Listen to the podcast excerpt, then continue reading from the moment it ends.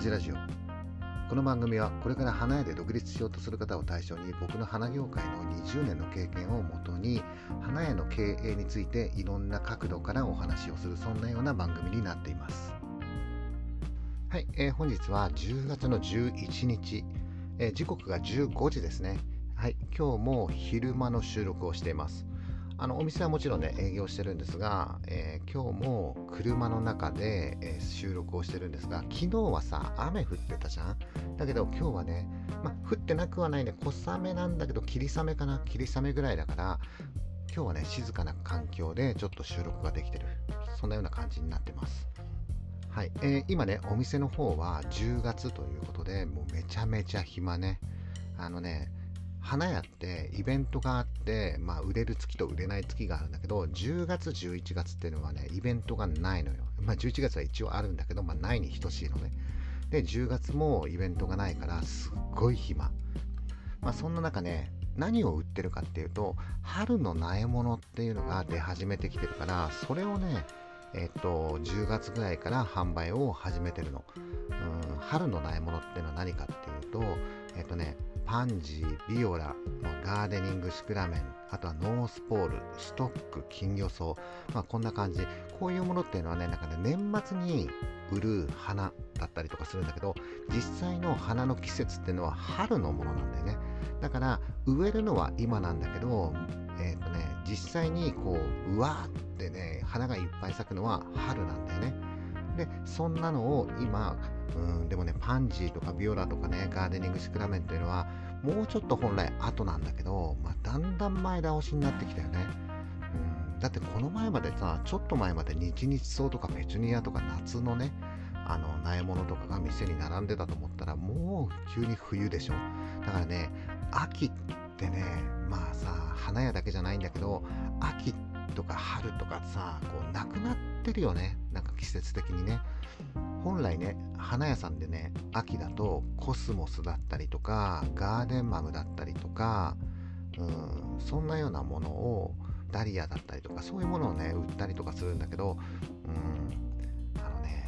パッとしたくはないんだけどね。まあ菊はねあのガーデンマムっていうのはさ菊のことなんだけどうんあのまあ、土地によってはさ、下町だったりとか、年配の方がお客さんにいるところなんていうのはね、いまだにね、えっ、ー、とね、ボサ菊だったり、県外菊だったりとかね、そういうのがね、売れたりとかしてるみたいなんだけど、やっぱりね、町が若い人が多いっていうところだと、なかなかね、ガーデンマムとかね、秋の苗物とか鉢物っていうのはなかなか売りにくいから、そうするとね、何が売れるかっていうと、季節をちょっと前倒しして、パンジー、ビオラ、ストック、金魚草、うん、シクラメンとか、そういうね、うん11月12月によく売れるようなものがもう10月ぐらいからあのお店に並び始めて並べるとね売れるんだよねだからまあねうちのお店でも、まあ、季節感とかもあるんだけどね、あの、パンジーとか置くとさ、なんとなく店がさ、華やかになるから、っていうことで、えっ、ー、とね、置き始めちゃいました。季節感とかあんまり関係ない、無視しちゃったね。まあね、えっ、ー、と、うちのお店の店長がいるんで、店長が、えっ、ー、とね、売り上げが欲しいんだろうね。うんパンジー仕入れていいですかっていうかどうぞ自由にしてくださいみたいな感じで、まあ、パンジー、ビオラ、ガーデニングシクラメン、もう年末と同じようなね、クリスマス付近の品揃えになってるんだけど、まあ、それはそれでさ、いいんじゃないかな。はい。えー、今日はね、そんな話ではなくて、えっ、ー、とね、なんと、えー、始めてまだね、ちょっとしか経ってないのに、お便りをいただきました。嬉しいね。ありがとうございます。はい。今日はちょっとね、そのね、スタンド FM のレター機能ってすごいよね。これってあれでしょ？要するにラジオでさ、お便りのご紹介ですみたいな、ああいうやつでしょ？はい。そんな感じで、一応ね、えー、せっかくいただいたんで、えー、お便りご紹介させてもらいます。浅場さんこんばんは。これ昨日来たんだね。コメントさせていただいた30代の女性です。私は9月半ば頃からお店をやりたいなと思い出して雑貨屋さんと花屋を融合したお店をしたいなと妄想しております。そんなところを偶然にも浅場さんの YouTube チャンネルにたどり着き見ていると驚きました。こんなにもオープンに話をする方がいるんだなと。また他の観覧車の方はわからないんですがクスッと笑えるタイミングがたまにあるところや経営の話も含め面白いなと感じています。そして今がチャンスだという内容や花屋は潰れないという内容が目から鱗でした。本当に今がチャンスじゃんって思いました。女性でなかなかお店ね花屋もですが起業する人が少ないのは家庭があるからまたは結婚した後のことを考えてしまうからだと思います。あとは経営がよくわからないとか私の場合はそういった理由です。私はアレンジメントの講師をしていたことはありますが花屋の現場経験がありません。それは絶対に必要でしょうか。そうなると家庭を持ちながら下積み時間を費やしいつ実現するんだろうと思ってしまいます。いかがでしょうか？はい、こんな内容ですね。ありがとうございます。いや、嬉しいよね。こういう風にさ、コメントとかはレターとかもらえると嬉しいよね。はい。一応さ、この中で質問とかもあるから、ちょっと順々に答えていきたいと思うんだけど、まずさ、あれだよね、雑貨屋さんと花屋さんを融合させたお店をやりたいっていう風に今妄想してるんでしょ？いいと思うよ。なんかさ、花屋さんだから花しか売らないとか、そういうのって今の時代に全然合ってないし、全然、もうもっと言うとさ、花屋さんってほら資格がないって言ったじゃない。誰でもできるよって言ったでしょ。だったらさ花以外のもの売ったって全然いいんだよ。ちなみにねうちのお店で言うとえっとね花の他に売ってるまあねちょっとそんなに遠くはない雑貨ほどねえっと離れてはないかもしれないんだけどうちのお店ではねプリザーブドフラワーでしょハーバリウムでしょあとね最近はねソープフラワーっていうのを売ってるんだけど売れるんだよ。とね、ソープフラワーとハーバリウムとプリザーブドフラワーはね、うちの売上構成でいうと2割から3割を占めてるんだよね。結構な量でしょ？あの前も言ったんだけど、花屋さんっていうのはさ、イベントがあって忙しい時期と忙しくない時期があるって言ったんだけど、やっぱりね、忙しくない時期にもお客さんに来てもらって、ね、そんな時にも、やっぱいろんなね、ものを買ってもらいたい。その時にさ、商品構成っていうのは多い方がいいに決まってるんだから、それでね、雑貨を取り入れるっていうのはすごくいいと思います。まあ、ちなみにね、うちのお店ではね、えっ、とね、ソープフラワーっていうのを売ってて、ソープフラワーはドル箱です。あとね、えー、プリザーブドフラワーとハーバリウムに関しては、うちね、もともと居抜きのお店でやってるから、ショーケースみたいのがあって、まあもともとそのさ、ショーケースっておせんべい屋さんからもらったやつだから、えー、っとね、ちょっと渋いっちゃ渋いんだけど、まあ、まあ、まあ、かっこいいっちゃかっこいいんだよね。で、そのショーケースの中にプリザーブドフラワーとハーバリウムを入れていて、なんかね、最初はね、なかなか売れなかったんだけど、うんとね、物日をクリアしていくごとに、やっぱりお客さんがさ、お店の中に入ってきて、あ、ここハーバリウム売ってるんだ、プリザーブドフラワー売ってるんだ、あ、ソープフラワーも売ってるんだ、みたいのが認知されていって、徐々に徐々に売れていって、今は売上構成比の2割とか3割、2、3割まではいかないから2割。中には多少ロスはあるかもしれないんだけど、基本的には生のお花ではないから、あのね、ロスりにくいんだよね。で、あとね、面白いのはね、えーと、値段がつけやすい。あのさ、例えば花束とかアレンジメントってさ、お店によって値段が違ったりとか、お店の中でもさ、使う花材によって値段が違ったりとかって、お客さんがなかなかね、花を選びにくいんだけど、まあ言い方はあれかな、資材だよね。資材っていうか生のお花じゃないからさ、プリザーブドフラワーとかハーバリウムとかソープフラワーっていうのは値段がね決めやすいのよルールがあって例えばプリザーブドフラワーだったらさ花の輪数で値段がなんとなく決まってたりとかさハーバリウムは大きさで値段が決まってたりとかソープフラワーはもう一律いくらなんだよね。とかお客さんがねすごく買いやすい値段設定になってたりとかするからそれ言うとさ雑貨も同じでしょ？花ってなかなかさ、値段が合ってないようなもんだったり、相場もあったりとかするからさ、ね、相場が高い時にはさ、え、花束のね、ボリュームちょっとちっちゃくなっちゃったりとか、安い時はちょっとサービスで大きめになったりとか、いろんなことするんだけど、お客さんってそういうのわからないから、あの時結構ボリュームあったのに、なんか今回ちょっとボリュームちょっと少ないねみたいな、そういうこともあったりとかなかったりとかするわけよ。でも、資材とかね、雑貨っていうのはさ、もともと仕入れの値段が決まってたりとかするし、あと、掛け率みたいなものも一定に設定しておくと、お客さんが迷わないで選ぶことができるんだよね。だから、雑貨屋さんと花屋さんの融合、すごくいいと思います。あとなんだっけ？こんなにね、えっと、花業界のことをオープンに話すってそうなんだよね。あのさ、花業界って結構クローズな業界で、あのね、花の情報って、花屋の情報って外になかなか出ないんだよね。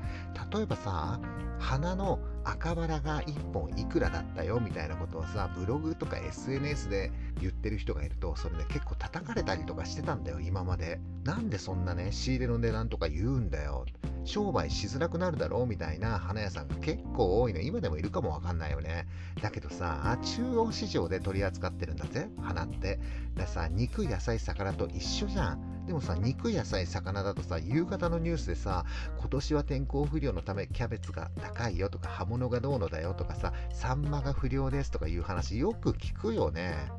花も同じじゃん。それでいいと思うんだよ。だからさ、花も仕入れの値段なんてばらしちゃって全然いいと思うんだよ。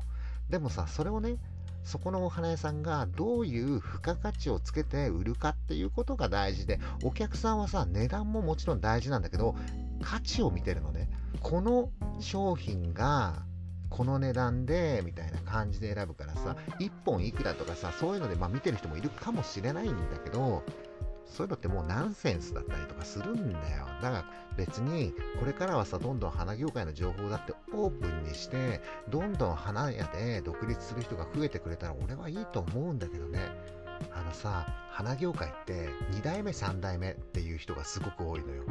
もともとサラリーマンの家に育って、と花屋で独立するっていう人、まあもう俺そうなんだけどね、うちはさ、家がサラリーマンの家でね、で、えっと、初代で花屋で独立して今やってるんだけどっていう人ってすごく少ないんだよ。市場に行くとびっくりするよ。みんな2代目、3代目だったりとかするんだよ。もうね、初代でやってる人はね、かなりアウェイ。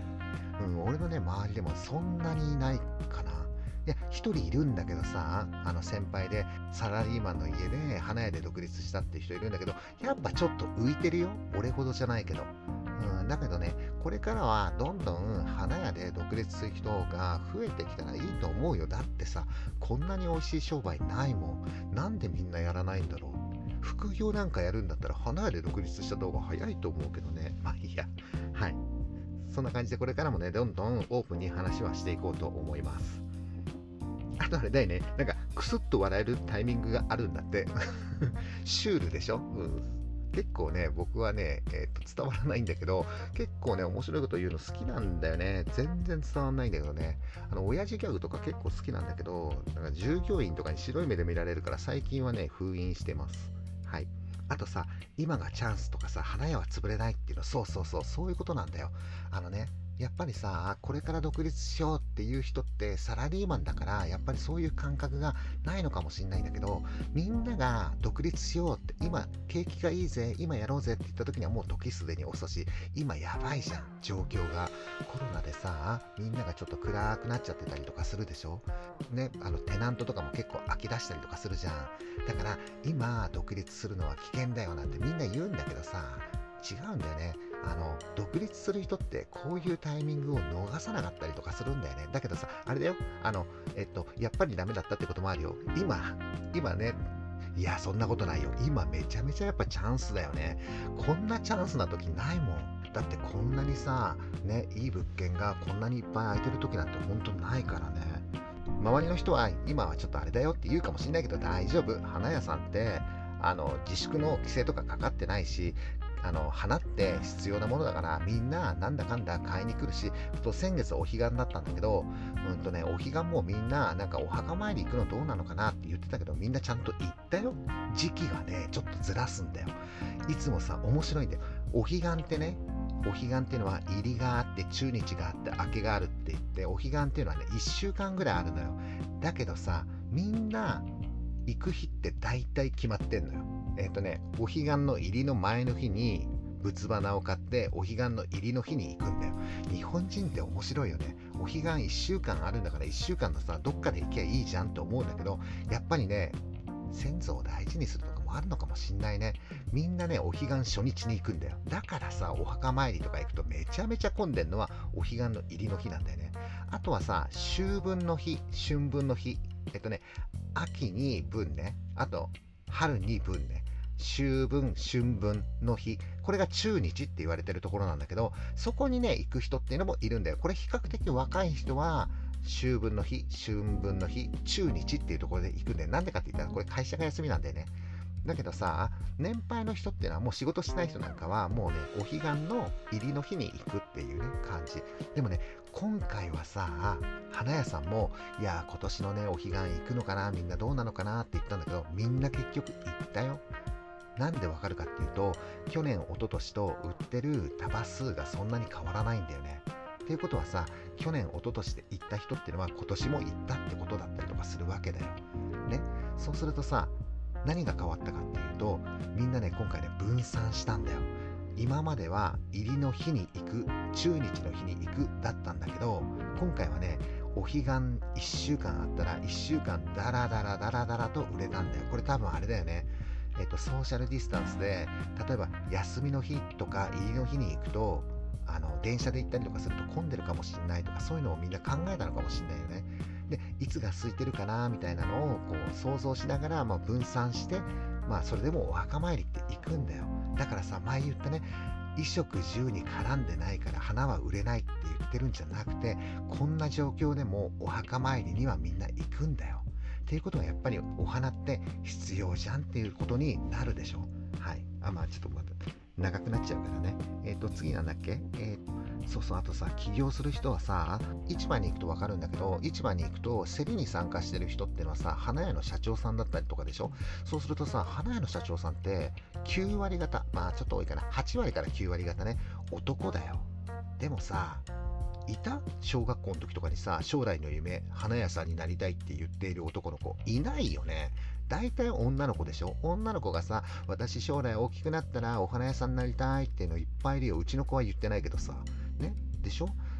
なのにさ実際に花屋で独立するって言ってる人って男の人が多いんだよね。だからやっぱさ女の人にはさもっとさね花業界で独立してほしいよね。あのね花屋さんで働く従業員で女の人ってのはすごく多いんだけどねうちのお店なんかも従業員はみんな女性だからね。うん。まあでも昔はね男の子をね雇ってた時もあったんだよね男の子はね僕は使いにくいからもうね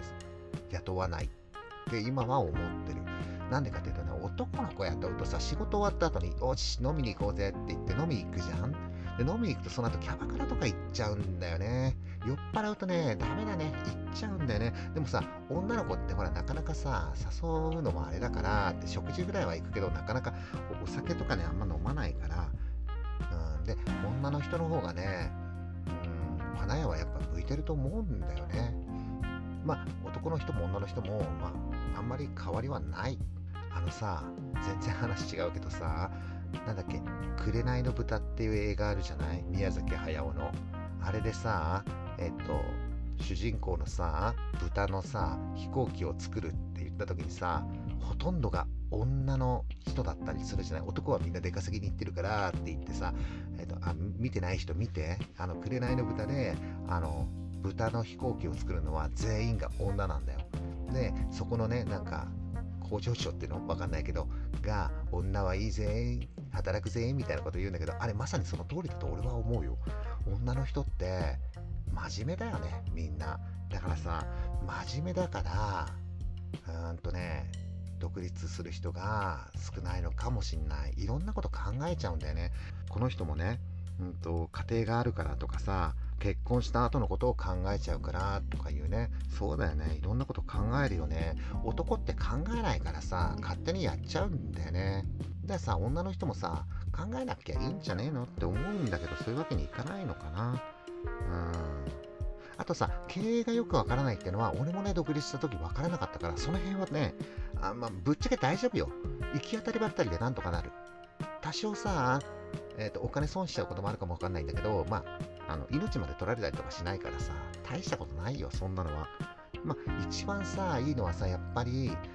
ね、花屋さんで、うん、修行して、まあ、修行はさ、1年なのか2年なのか5年なのかとかわからないんだけど、花屋さんでやっぱり現場を見てさ、お金の動きとかを見てればさ、そういうのって結構勉強できたりとかするんだよね。あのね、経営学とか経済学とか机の上で勉強してもあれは無駄あれはあんまりね俺は勉強したら楽しいから勉強するのはいいと思うんだけどそれよりもやっぱり現場を見た方が早いからえっとね現場経験がないんだってそれで独立するのは無謀かって言ったらちょっと無謀かもしれない。えー、わかんない。俺はね、えー、俺だったら独立したいと思ったら独立しちゃうんだけど、でもね、やっぱり花屋さんってちょっと独特なところがあったりとかするから、1年くらいはやっぱり花屋さんで働きながら、いろんなものを見た方がいい。あんまり長く見る必要ないよ。俺も2年ちょっとしか勉強してないからさ、1年も勉強すれば、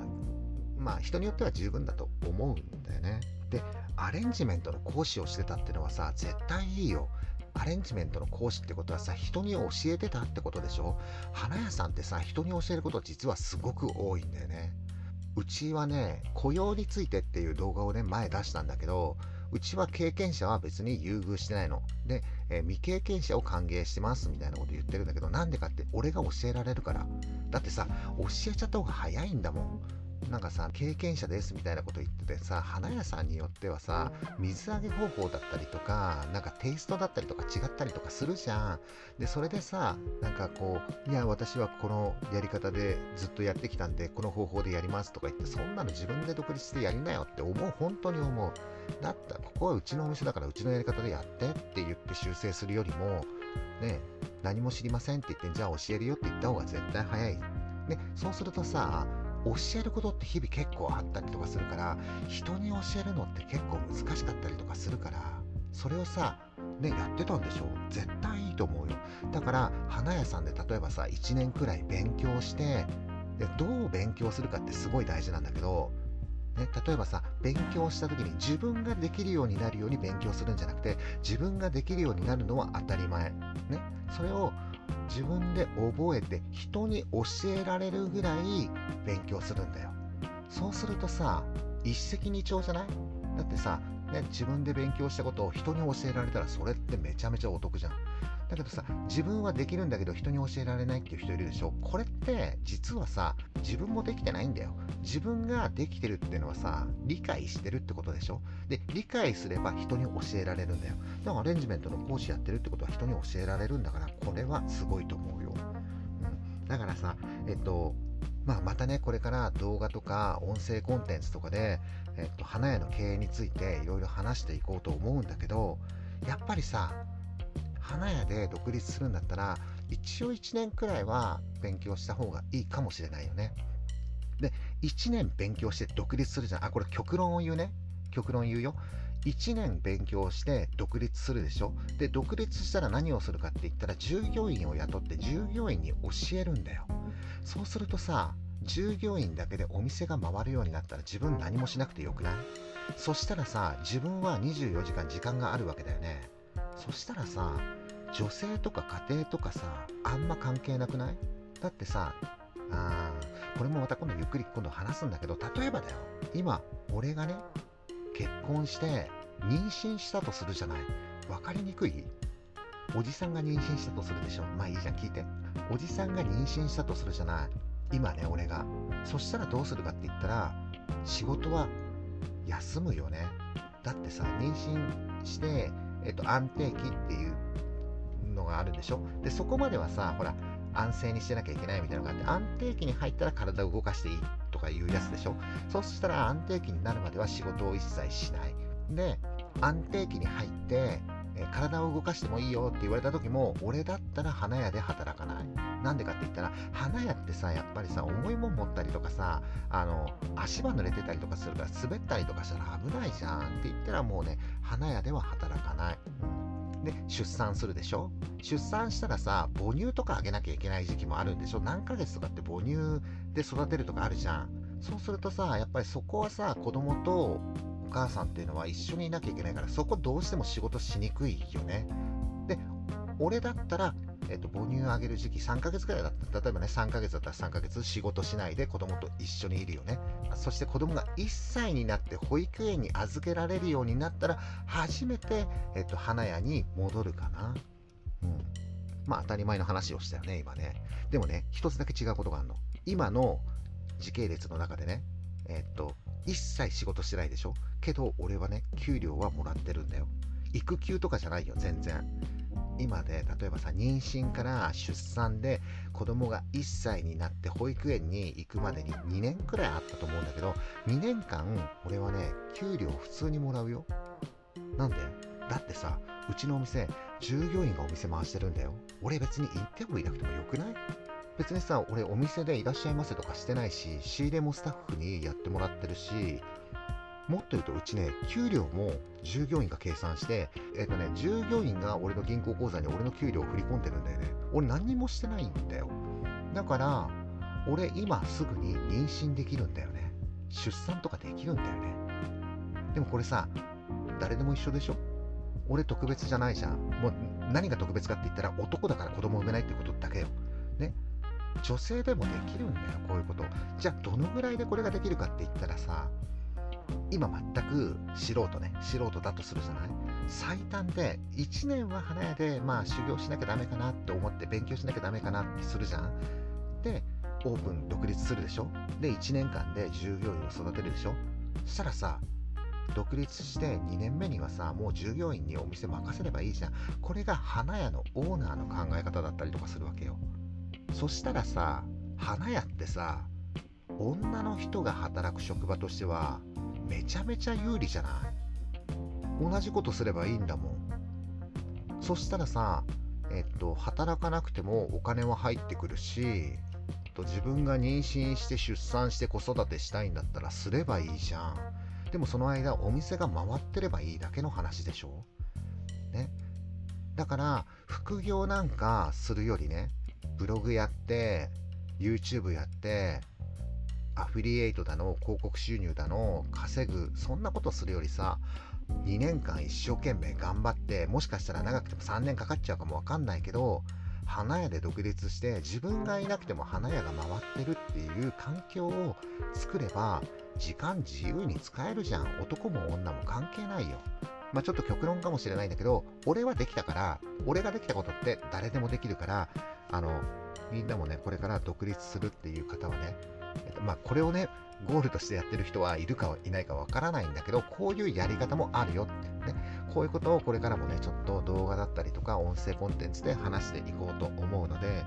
まあ、ちょっとね、今の話が参考になるかならないかわからないんだけど、一応こういうやり方もありますよっていうことで聞いてみてください。はい。またね、あの他の皆さんからも、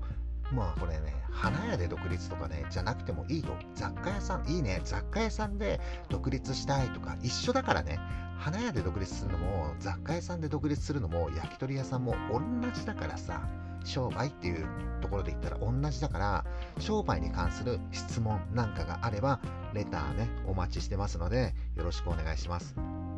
ちょっとね、今日は話がいろいろ脱線しちゃったんだけど、また、えーね、いいね。これ音声コンテンツってレスポンスよく出せるからいいよね。また、えっ、と、音声コンテンツどんどん出していきます。